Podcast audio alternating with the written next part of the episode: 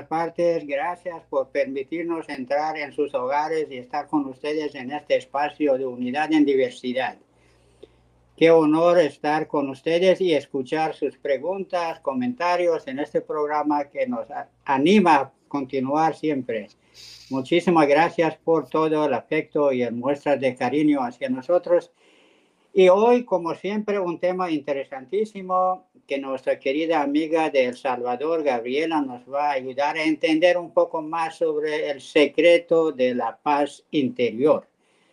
Y por supuesto tenemos una pequeña también canción de nuestra querida amiga Leonor que vamos a escuchar en el momento que Gabriela nos dé permiso. Y bueno, muchas gracias Gabriela, es un honor tenerla siempre con nosotros y bienvenida de nuevo a este espacio de unidad en diversidad. Gracias, señor Rujolá y, y. El honor es mío y un placer también. Y quiero comenzar nuevamente haciendo un descargo de responsabilidad. El tema lo voy a compartir no desde un lugar en el que yo ya conquisté el secreto de la paz interior, sino porque es uno de los temas que me anima a reflexionar y a encontrarlo. Creo que es un anhelo del alma de todos los seres humanos conquistar ese secreto. Y a raíz de eso, llevo algún tiempo con esa pregunta de aprendizaje y leyendo, indagando en los escritos de la revelación de Baha'u'llah, en la guía del maestro Abdul Baha y la distinta guía que tenemos de la Casa Universal de Justicia, la institución máxima de la comunidad Baha'i, que también tiene un torrente de guía para la humanidad el día de hoy. Entonces me pareció que el nombre del, programa, después de que lo había propuesto, me acordé de esa imagen de la montaña y el gurú que está al final de la montaña y los buscadores están escalando y para hacerle la pregunta existencial al gurú, que normalmente tiene que ver con este tipo de preguntas o me acordé de aquella película de Kung Fu Panda donde el maestro Uwei tiene el secreto de la paz interior y, toda la, la historia lleva a los protagonistas a descubrir este misterio. Y pensé que a través del, de la cultura, a través de la comunicación informal, esta pregunta siempre está latente para los seres humanos. ¿Cuál es el secreto de la paz interior? Entonces, he preparado algunos textos que nos van a ayudar a, profundizar sobre eh, tanto el concepto de la paz interior como las distintas variables que están interrelacionadas. Y por aquello de quienes no tengan tiempo para escuchar toda la hora completa, preparé un resumen de dos minutos y medio y voy a hacer el resumen, una síntesis y luego lo voy a desarrollar. Quiero comenzar compartiendo esta idea de que la paz interior es un concepto dinámico y no es estático requiere esfuerzo permanente. Es una forma de vivir. Es importante tener esta premisa básica que enseña Baha'u'llah de que el ser humano tiene dos naturalezas, una material y otra espiritual, y ambas conforman la experiencia del ser humano en este mundo contingente. Pero la felicidad verdadera proviene del mundo espiritual y ya vamos a ver qué implicaciones tiene esto. El mundo material es como un espejismo y Bajaola lo compara con la sensación del sediento a través del desierto que quiere alcanzar el agua. Pero cuando llega se da cuenta que solo es una ilusión. El mundo material tiene esa característica de ser un espejismo de la realidad. La paz interior es una condición tanto del alma como de la mente.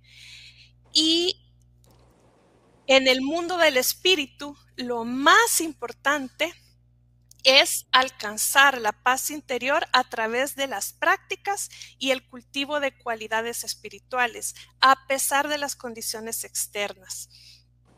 También Bajaola, cuando eh, reveló el secreto de la paz interior, lo remitió a este concepto de la verdadera libertad.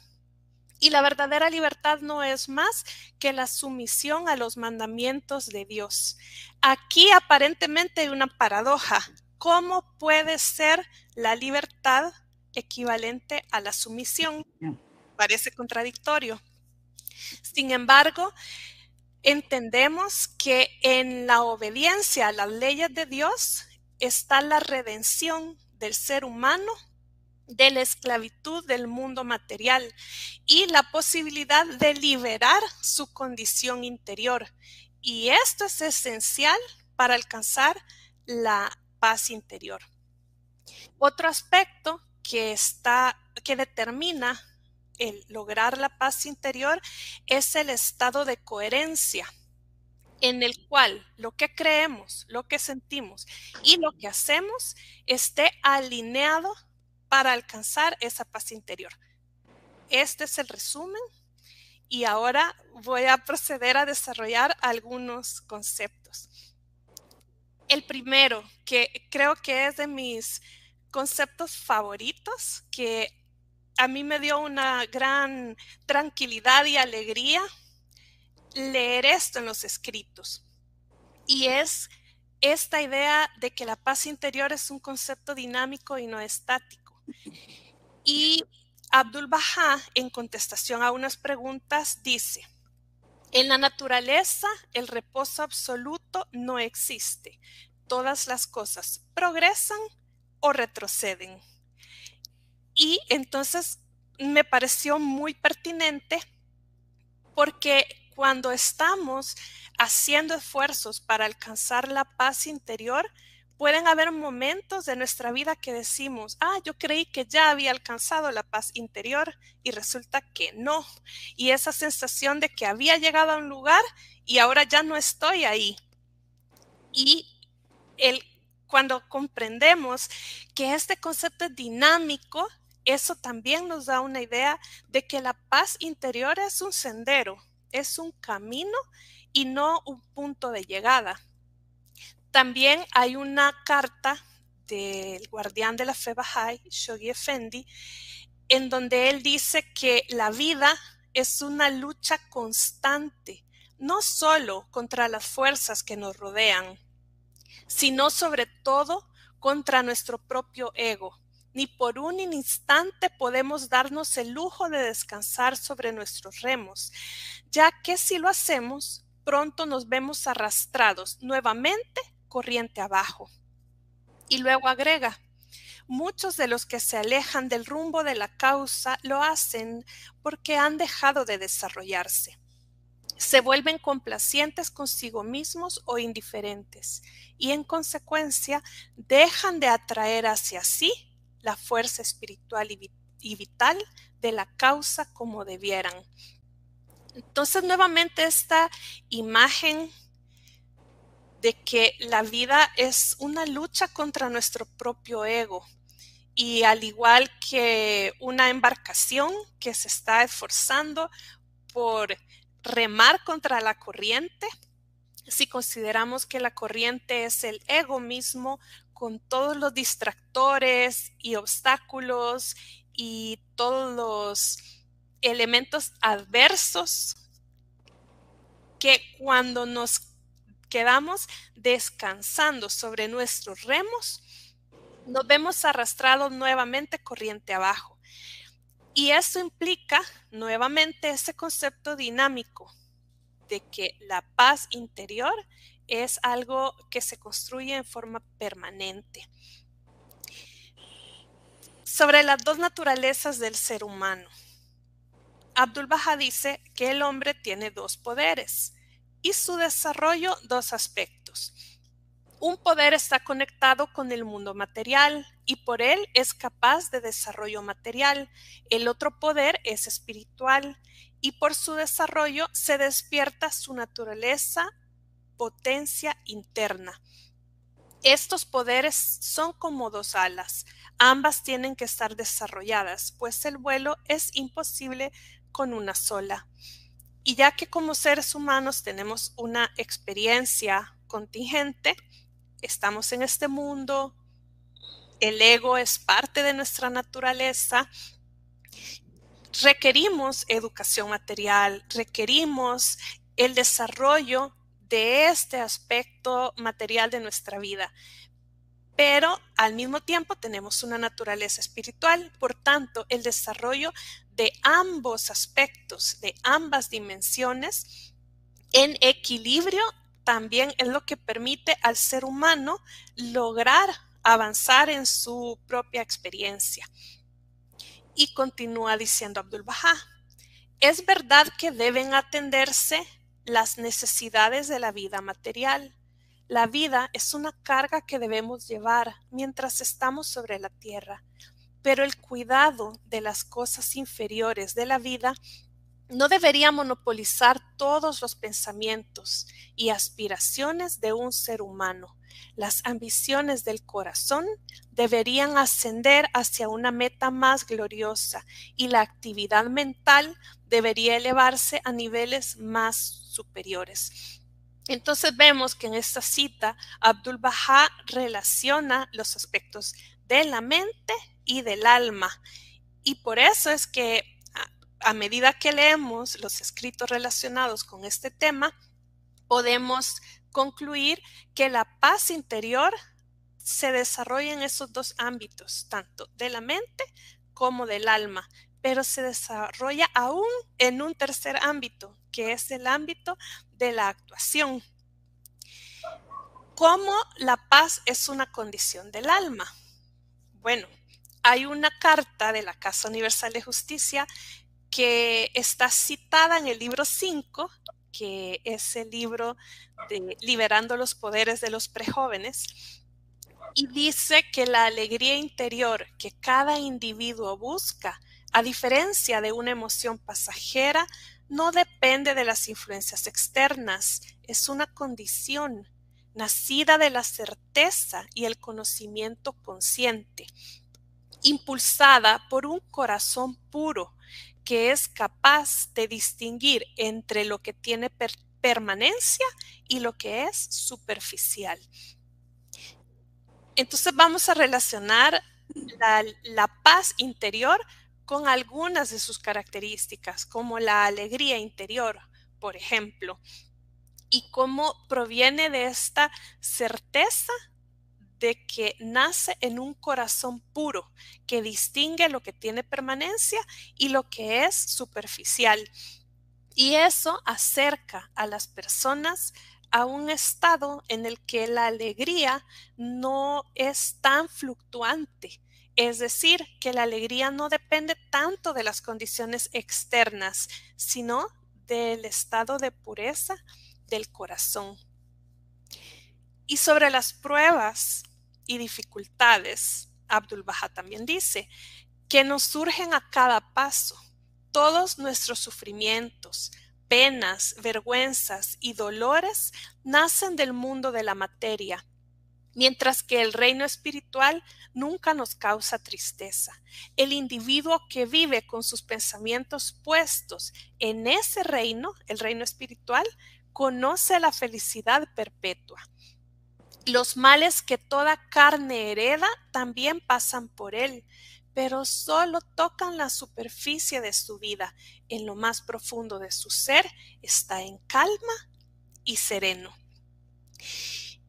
Y quiero hacer una, una pausa aquí de este, estos elementos conceptuales para recordar una historia maravillosa que tenemos en el desarrollo de los primeros años de la fe Bahá'í y es la, el, el testimonio de vida de este niño que a los ocho años fue exiliado junto a su padre, que atravesó eh, cuatro exilios junto con su familia 40 años de prisión en esta prisión tan lóbrega que era la prisión de Aca.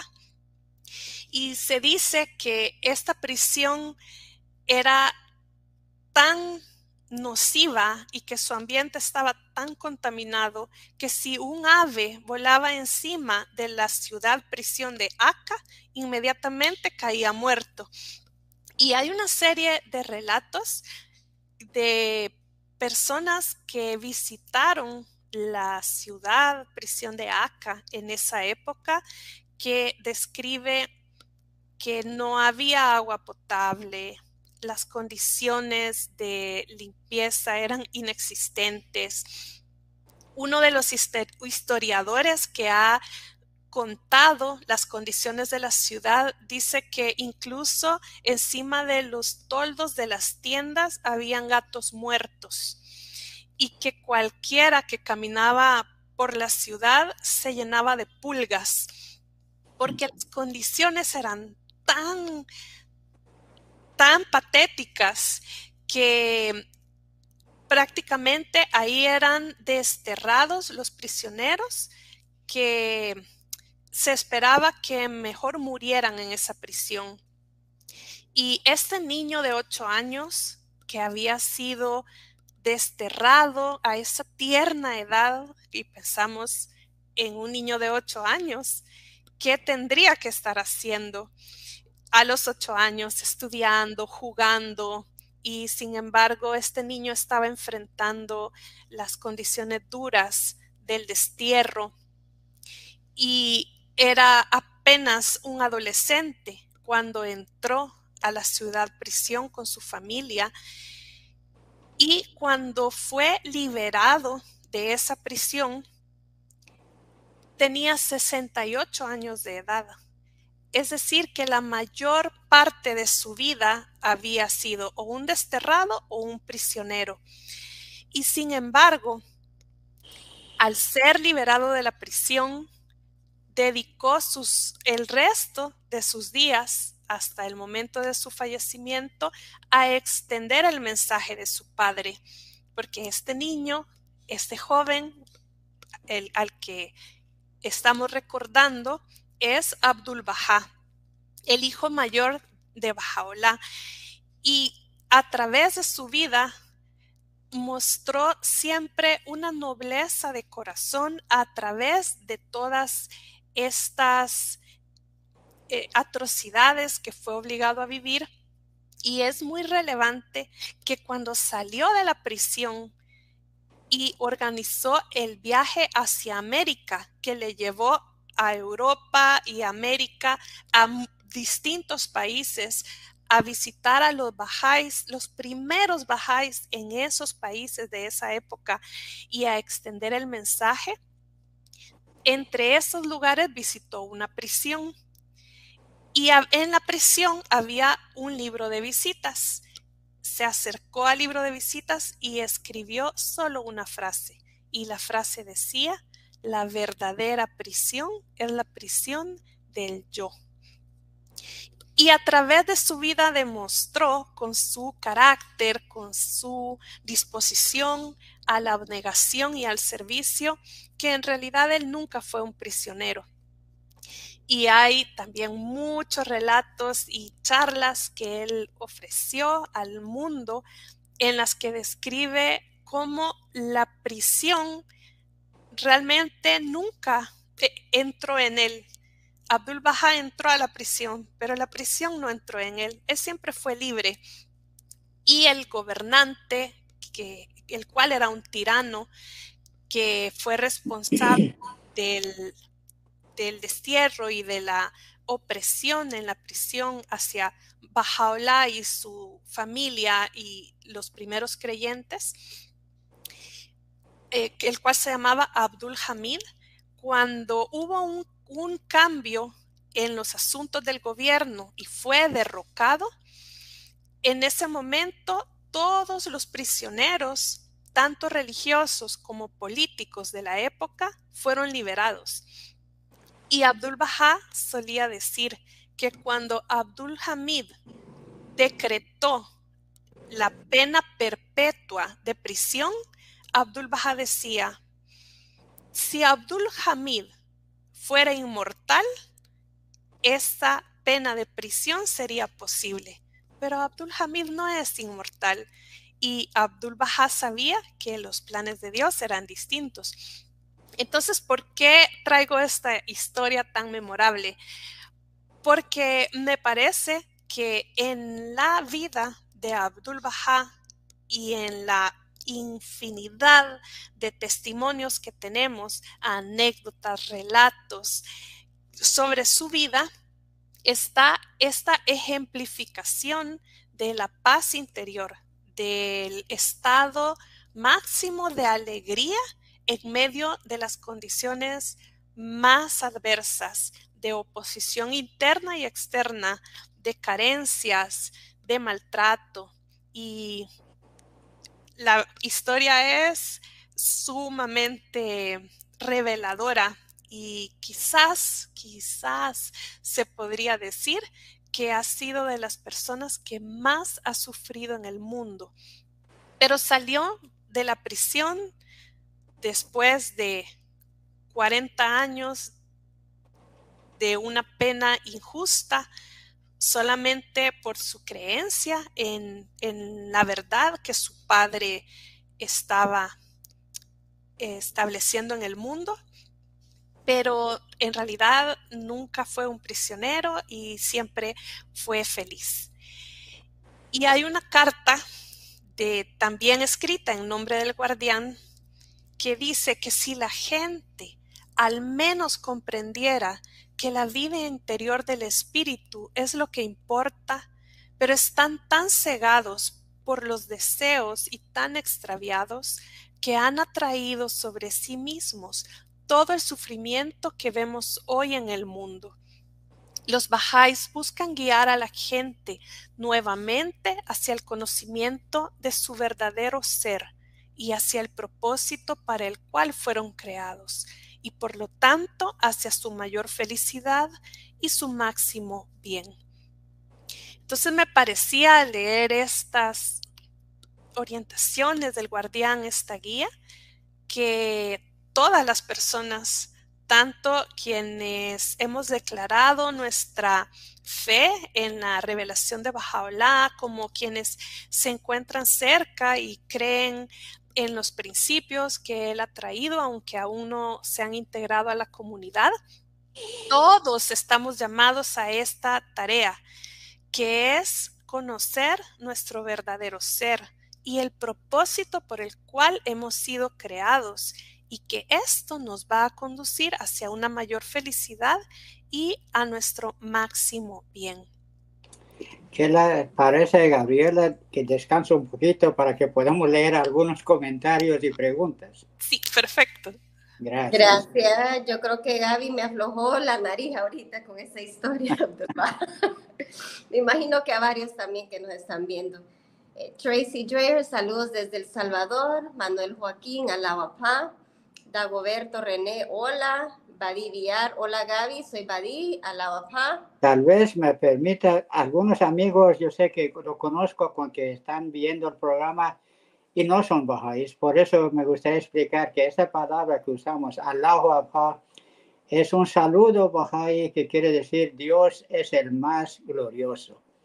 Entonces los bajáis utilizamos esta frase como para saludarnos. Muchísimas gracias y bueno, continúa, Ruki. Eh, Nayibe Carolina Gómez, muchas gracias por este tema tan importante. ¿Cómo podemos acceder al material que la potente preparó? Bueno, Gaby nos va a decir después cómo. sí, con gusto. Yo pensé que era un material importante, entonces lo generé en un documento de Word. Es una recopilación de citas. Entonces lo puedo poner al final en el enlace en, los comentarios y así lo pueden descargar. Gracias. Gracias, excelente.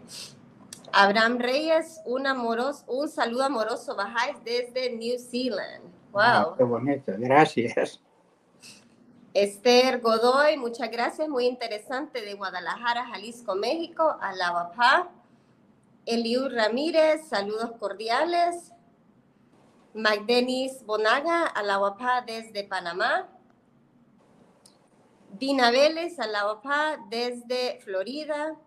Humberto Villar, maravilloso tema y muy bien desarrollado. Gracias, Unidad en Diversidad, por hacer esto posible. Leonor Deli, un saludo especial para Gabriela. Víctor Orozco, así es, solo viendo a Abdul Bahá se entiende que la felicidad es una elección y que no depende de las adversidades y cambios de este mundo. Un saludo desde la costa norte de Colombia. Muchísimas gracias, querido amigo. Osir Stalin, saludos. Dina, gracias por tan lindo programa, interesante y hermoso. Luciana, hermoso tema, gracias. Amparo Bedoya, Alabapá, muy buenas noches amigos. Un gran abrazo desde Venezuela para todos ustedes. Y también tenemos una pregunta de nuestro amigo Daniel. Buenas noches, queridos amigos del alma de Unidad en Diversidad. Cordial saludo a la amiga Gabriela Vélez. Tema altamente significativo, la que expone congratulaciones. La paz interior es un concepto muy promocionado por varias organizaciones esotéricas, filosofías espirituales, eh, teósofos, meditadores, etc. ¿Qué diferencia existe con la paz interior que están registrados en los escritos bajáis y cómo esto se expresa socialmente? Gratitud. Buena pregunta. Gracias, Daniel. Me encantan las, siempre espero las preguntas de Daniel y saludos amigos, a Badí también y Humberto Villar que nos conocemos desde que teníamos blogs antes de las redes sociales y, en ese contexto eh, les conocí. Así es que muchos eh, saludos amigos hasta el sur del continente. Sobre la pregunta que hace Daniel, eh, quisiera leer esta cita, la compartieron desde el sitio y las redes sociales de Unidad en Diversidad durante la semana. Y es una cita de Bajaola. Si los eruditos y hombres de sabiduría mundana de esta época permitieran a la humanidad aspirar la fragancia de la fraternidad y del amor, todo corazón comprensivo entendería el significado de la verdadera libertad y descubriría el secreto de la paz imperturbable y de la tranquilidad absoluta. Entonces, en torno a esta cita es que desarrollé esta disertación y lo que hice fue identificar estos conceptos esenciales, estas variables que a mi parecer están relacionadas con el secreto de la paz interior. Y una de estas es la verdadera libertad. También en la cita que se compartió hoy desde las redes sociales está esta cita de Abdul Baha, eh, perdón, eh, de una carta escrita en nombre de Shoghi Effendi, donde dice que el cielo y el infierno son categorías dentro de nuestros propios seres. Y esto nos lleva también a esta idea de la paz interior, si entendemos el cielo como ese estado de paz y el infierno como un estado de tormento. Y Shoghi Fendi dice que ambas categorías están dentro de nuestros propios seres. Sobre la diferencia que este concepto tiene comparado a la de otros académicos o estudiosos o buscadores en el camino espiritual, creo que es una experiencia humana buscar la paz interior y acercarse a ella. Estoy de acuerdo de que los caminos son diferentes y por eso me pareció importante traer este marco conceptual de las enseñanzas de Bajaola. La próxima semana que, vamos a poder conversar sobre la segunda parte va a ser más específicamente sobre el cómo, cuáles son los recursos que nos ha dado la revelación de Bajaola para alcanzar la paz interior. Y, entonces eh, la próxima semana vamos a conocer sobre la historia de algunos primeros creyentes y sobre sus luchas. Vamos a conocer, por ejemplo, la historia de esta mujer heroica, extraordinaria de los primeros días de la fe en América, Juliet Thompson, y ustedes sabían que ella estaba enamorada de un hombre que era mujeriego. Y esto era uno de sus grandes luchas. Y les voy a contar más la historia la próxima semana. O de Thomas Breakwell. ¿Sabían ustedes que él tenía mucho dinero y la compañía a la que él pertenecía había fundado su fortuna sobre la esclavitud infantil. Y cuando conoció el mensaje de Bajaola, se vio enfrentado al hecho de que eso era contradictorio con las enseñanzas. Vamos a conocer también la historia de Howard Colby Eames. Este era un eh, hombre religioso que en el momento en que conoció la fe tenía una crisis de fe y un sentimiento de fracaso que lo había llevado a una depresión y cuando conoció las enseñanzas, estas enseñanzas le cambiaron la vida. Y también vamos a conocer la historia de ese hombre que conoció a Abdul Baha y a través de la mirada amorosa de Abdul Baha la noche que había dispuesto suicidarse. Pero estos solo son spoilers. Vamos a escuchar más los detalles de todas esas historias, porque esas historias no son historias solo de héroes y heroínas del pasado, esas historias tienen que ver con nosotras y con nosotros.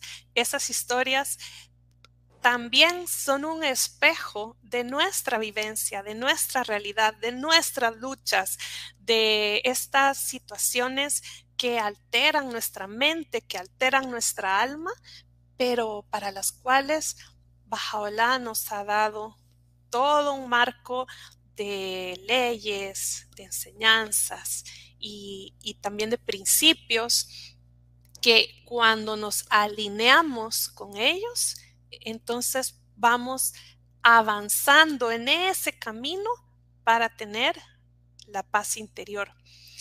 Entonces creo que en este momento es importante hablar de la paz interior como una condición de la mente. Ya me había referido anteriormente a que la paz interior es una condición del alma. Traigo algunas citas que demuestran que también es una condición de la mente. Y Shoghi Effendi dice que la paz mental se logra centrando a conciencia el espíritu en el profeta de Dios. Y le dice a la persona a la que escribió, por lo tanto, usted debe estudiar las enseñanzas espirituales y recibir el agua de vida de las expresiones sagradas. Entonces, al trasladar estos altos ideales a la acción, su carácter entero será cambiado y su mente no solo hallará paz, sino que todo su ser encontrará felicidad y entusiasmo.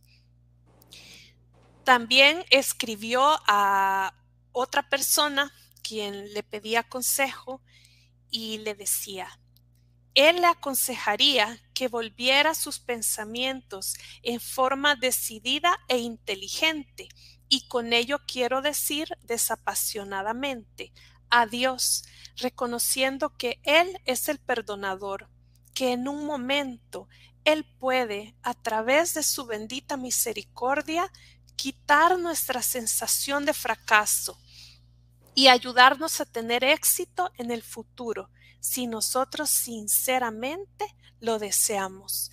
Debería volverse a Él en oración y buscar acercarse a Él, aceptar su voluntad y someter anhelos y opiniones a sus deseos y planes para ella. Y también Abdul Baha en, en una conversación con eh, unos peregrinos dio unas orientaciones sobre los malos pensamientos. Y me parece que es una información tan importante porque muchas veces hablamos de las condiciones del ser humano, de lo que es natural en el ser humano. Y los malos pensamientos, estos pensamientos intrusivos, también son parte de la experiencia humana. Por eso hay tantas oraciones en donde se pide a Dios que nos libere de nuestras vanas fantasías y ociosas imaginaciones, porque estos malos pensamientos asaltan la mente. Y Abdul Baha dice que uno no debe convertirse en un espejo para los malos pensamientos, no reflejarlos ni tampoco tratar de controlarlos, pues es imposible, solo agravaría el problema haciendo que aparezcan más. Uno debe constantemente dirigir el espejo de su corazón directamente hacia Dios, para que la luz del sol de la verdad pueda reflejarse en él. Esta es la única cura para los ataques de malos pensamientos. La faz del espejo debe dirigirse hacia Dios y así dar la espalda a los malos pensamientos. Y al leer los escritos encontramos, por ejemplo, que Abdul Baha dice que un pensamiento de odio debe ser contrarrestado con uno más fuerte de amor. Y cuando mantenemos el espejo del corazón volviéndose hacia el mundo material, reflejará las condiciones del mundo material. Pero cuando volvemos el espejo del corazón hacia Dios, entonces va a empezar a reflejar las cualidades del espíritu. ¿Qué le parece, disculpe, escuchar una canción que nos han mandado desde Colombia para que descanse un poquito usted también. De acuerdo.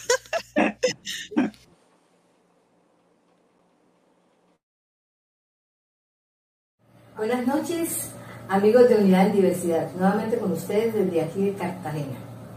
En el tema de hoy, que es la paz interior, pues la canción que voy a cantar tiene mucho que ver con todas las cualidades que desarrolla un ser humano para que llegue a tener una paz duradera, como la que vamos a conseguir en este nuevo orden mundial.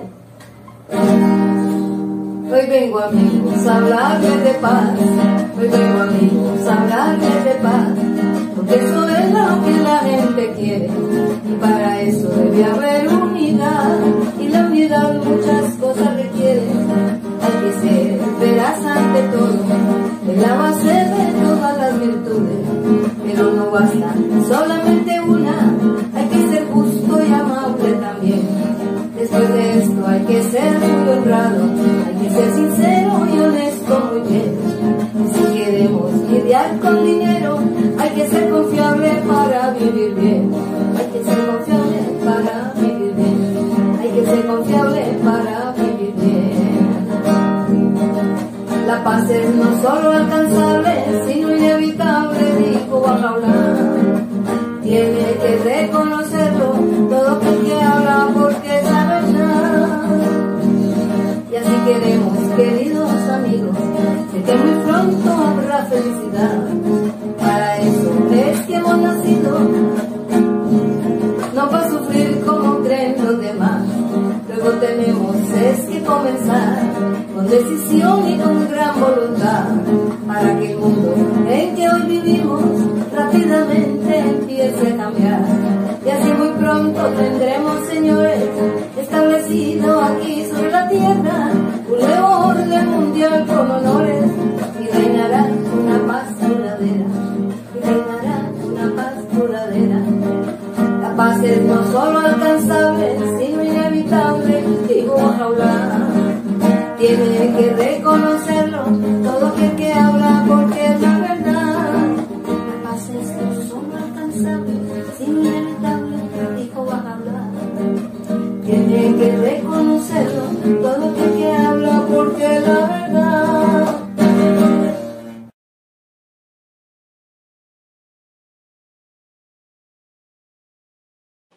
Bueno, como siempre, muy bonita la canción que canta nuestra amiga desde Colombia. Muchas gracias por seguir enviándonos estas bellas músicas. Y Bueno, ahora estamos con usted. Otro, ¿Cuántos minutos tenemos? Alrededor de 20 minutos. solo tal vez leer algunos eh, mensajes antes de pasar y así.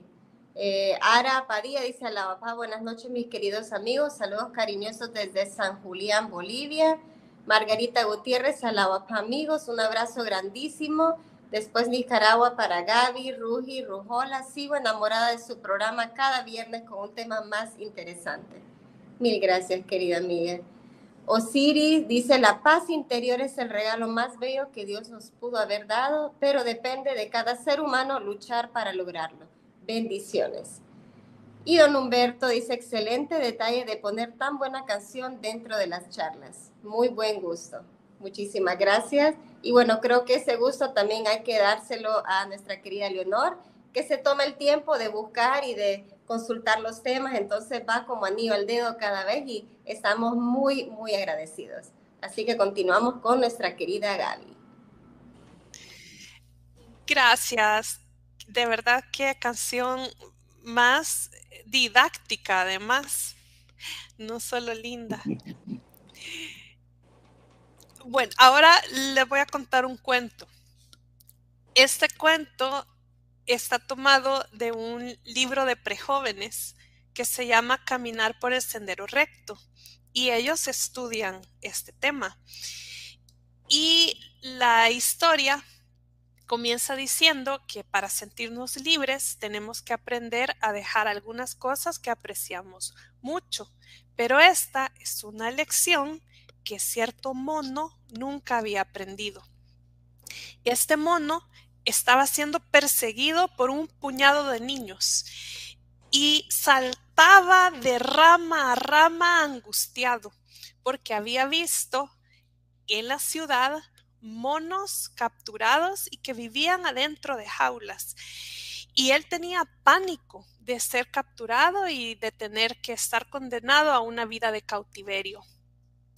Finalmente todos sus esfuerzos le llevaron a la rama más alta y cuando se dio cuenta, respiró aliviado porque se había escapado. Se calmó, contempló a su alrededor y dijo, qué bien es sentirse libre.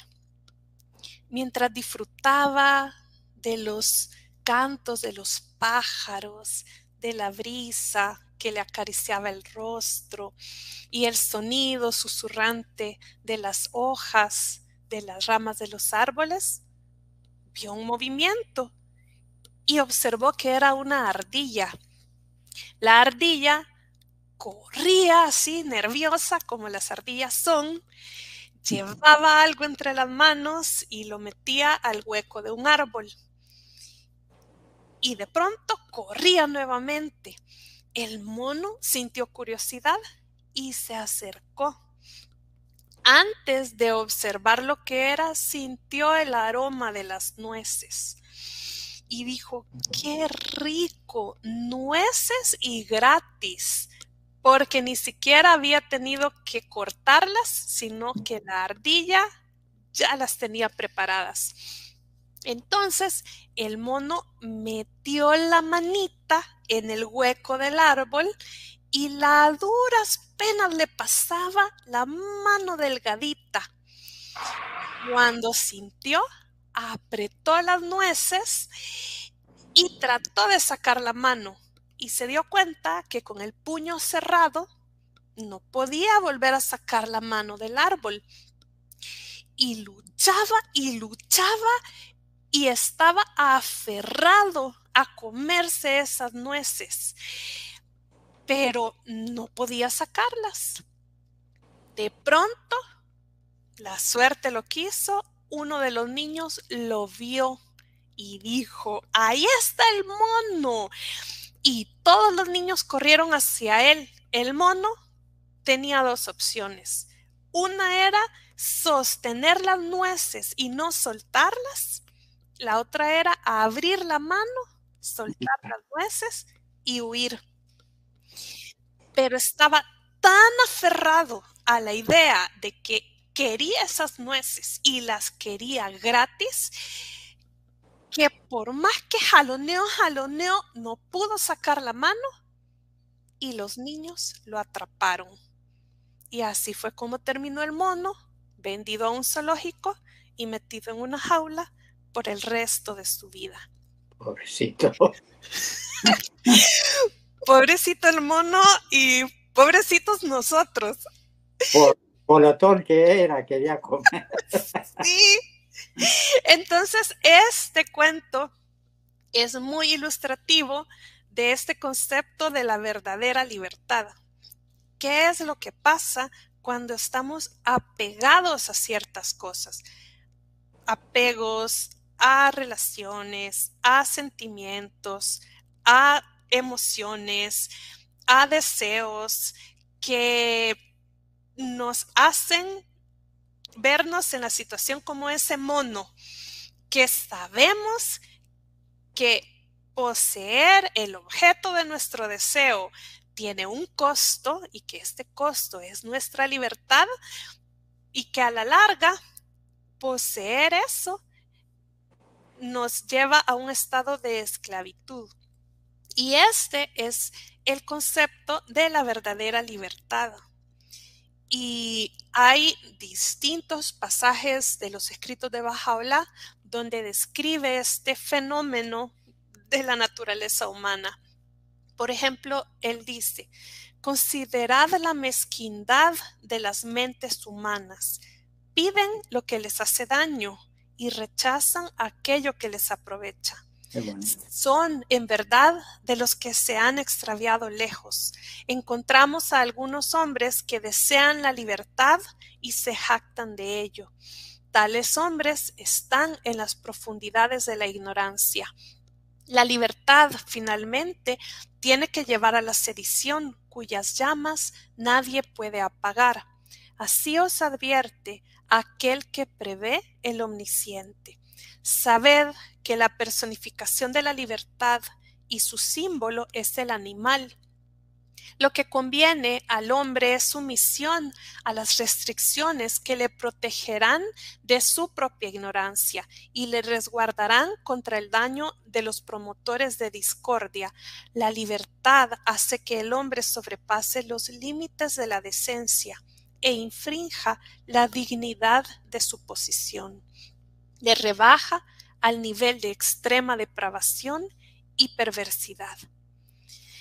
Y dice que la verdadera libertad consiste en la sumisión del hombre a mis mandamientos, por poco que lo sepáis. Entonces, estas son frases que merecen mucha reflexión sobre este concepto de la libertad y la sumisión a los mandamientos de Dios.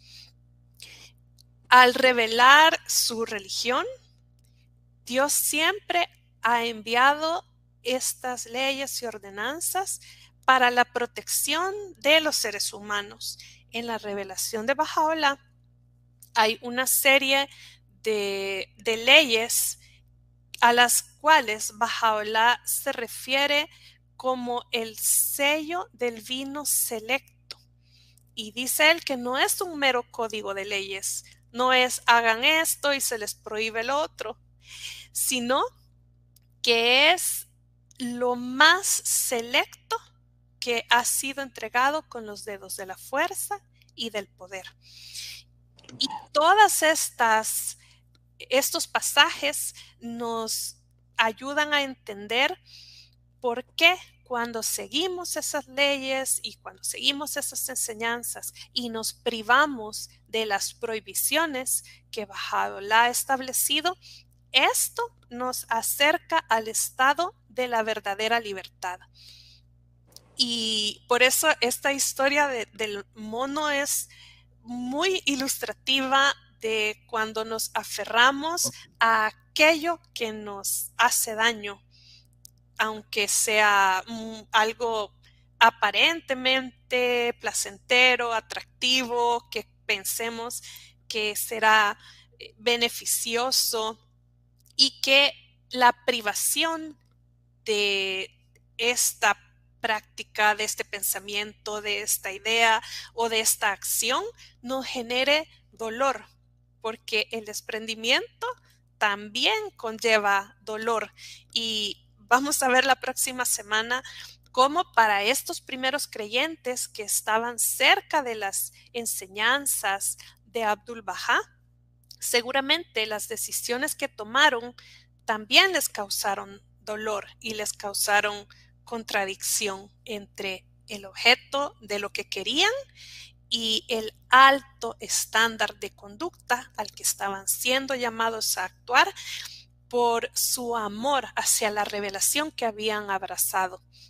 Y así vemos que en los primeros creyentes ha habido una historia de sacrificio en Irán, y eso lo hemos conversado en otros programas, tanto desde el inicio de la fe como al día de hoy, ese sacrificio es la vida. Y en otras partes del mundo los sacrificios son de distinta naturaleza, pero siempre el sacrificio implica dejar algo que es inferior por algo que es superior. Aunque duela. Aunque duela. y sobre esta idea de la libertad, Bajaola reveló todos los escritos de Bajaola son hermosos, pero creo que cada uno de nosotros tiene algunos favoritos. Y este es de mis favoritos. Cuando Bajaola dice, la antigua belleza ha consentido ser encadenada para que la humanidad sea liberada de su cautiverio y ha aceptado ser prisionero de esta poderosa fortaleza para que todo el mundo logre la verdadera libertad. Ha bebido hasta los pozos de la copa del dolor para que todos los pueblos de la tierra alcancen felicidad perdurable y sean colmados de alegría y, y, sigue, es, más larga la tabla, pero nos da una idea de este concepto de la redención. Y no es un concepto extraño en la historia religiosa porque los mensajeros de Dios han abrazado esta misión del dolor para liberar a la humanidad. Y lo vemos, por ejemplo, en el Calvario de Jesucristo y en la aceptación de su muerte en la cruz. Y todos los mensajeros de Dios han tenido esa condición del sacrificio. Hace poco recientemente, el lunes, conmemoramos el martirio del Bab, el profeta precursor de Bajaola, quien fue fusilado con 750 guardias que dispararon contra, contra él y de esta forma consumó el sacrificio más elevado, que fue dar su vida por rescate de la humanidad. Y Bajaola hizo lo mismo con una vida de sufrimiento, de opresión, de encarcelamiento, de destierro, junto con su bendita familia y sus primeros seguidores. Y todo esto fue, tenía un precio y, un costo. y finalmente ese costo era que la humanidad entera alcanzara la verdadera libertad.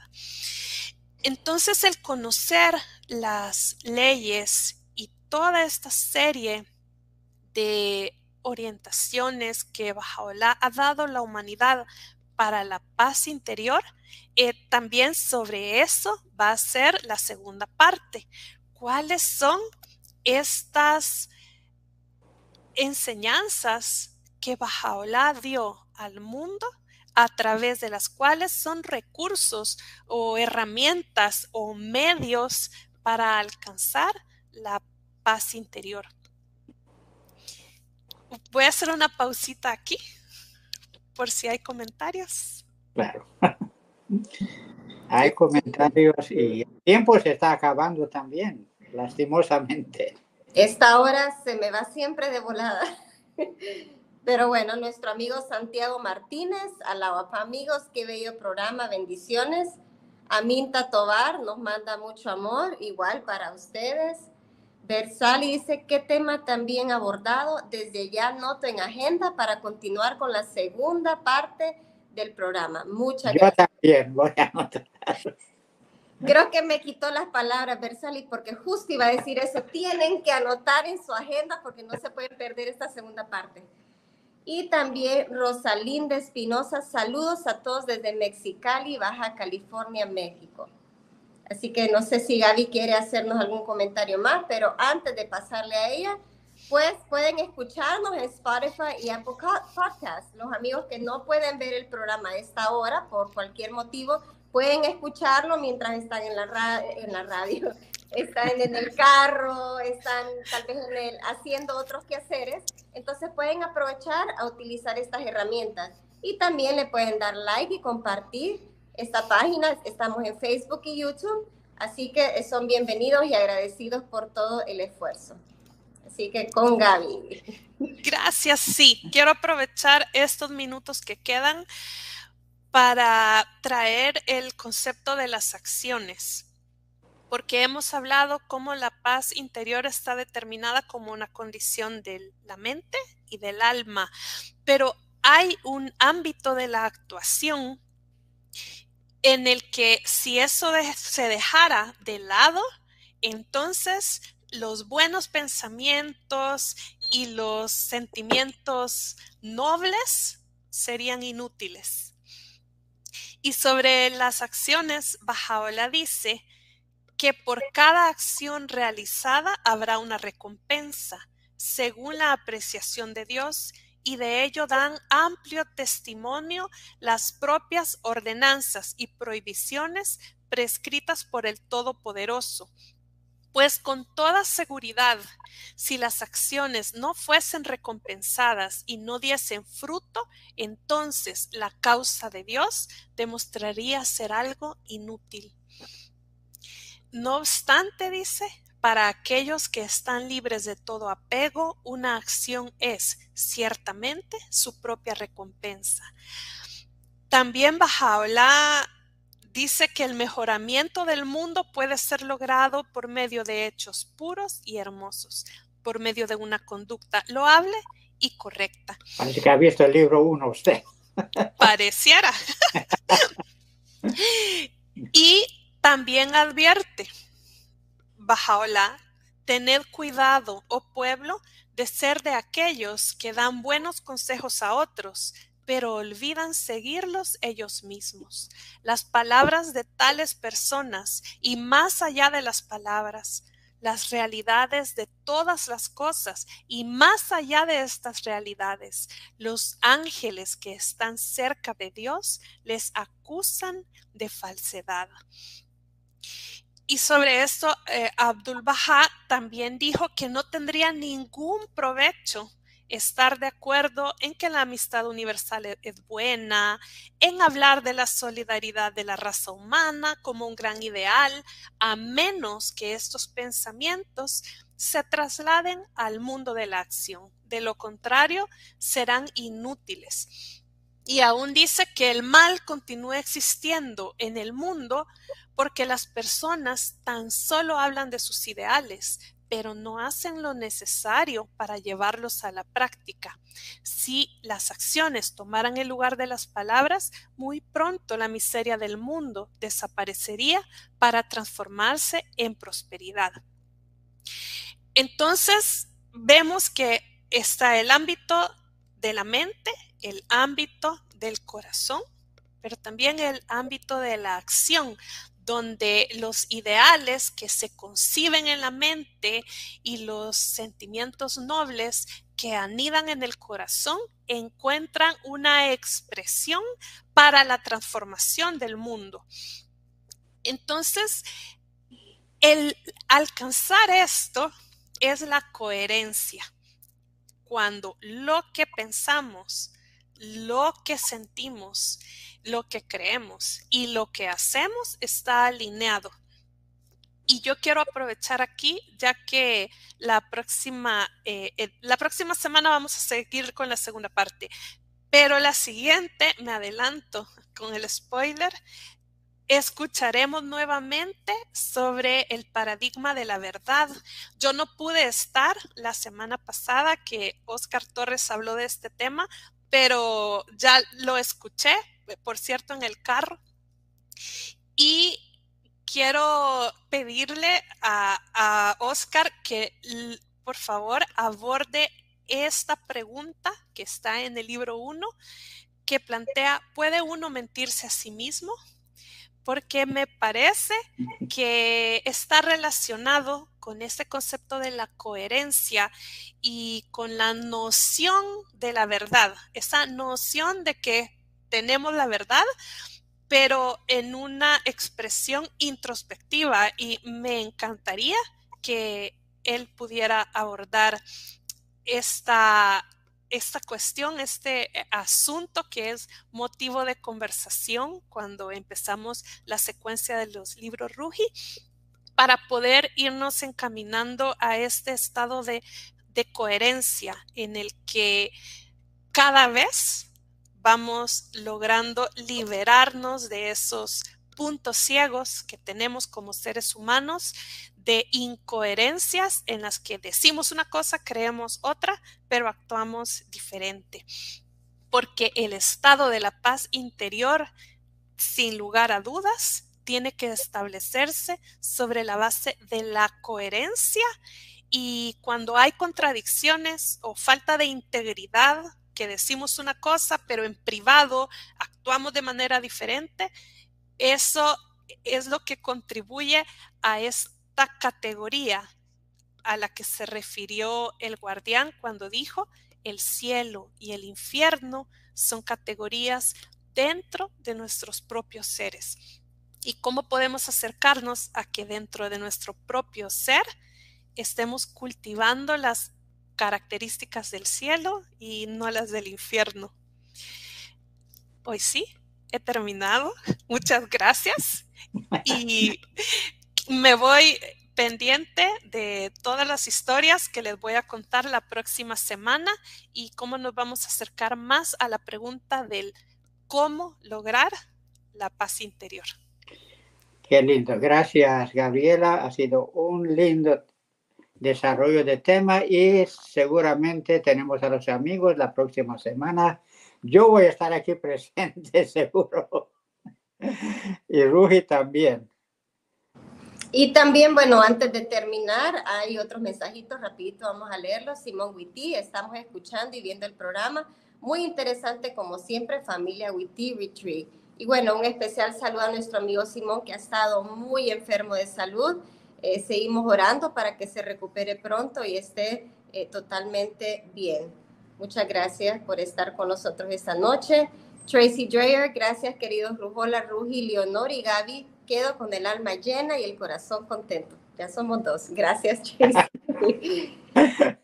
También Magdelis, excelente, felicidades, me encantó. José Grande, gracias. Carlos Medina, excelente tema. Miriam Sayas, hermosa charla, muy agradecido desde Argentina. Mayandi Castillo, gracias. Teresa Rosario, excelente tema y gran expositora. Creo que todos estamos de acuerdo con Teresa qué agradecidos estamos, Gaby. Entonces, el próximo viernes ya está apuntado, agendado 21 de julio a las 6 de la tarde por aquí en Facebook y en YouTube también, Unidad en Diversidad. Muchas gracias. Nos vemos, un abrazo. Nos vemos, gracias.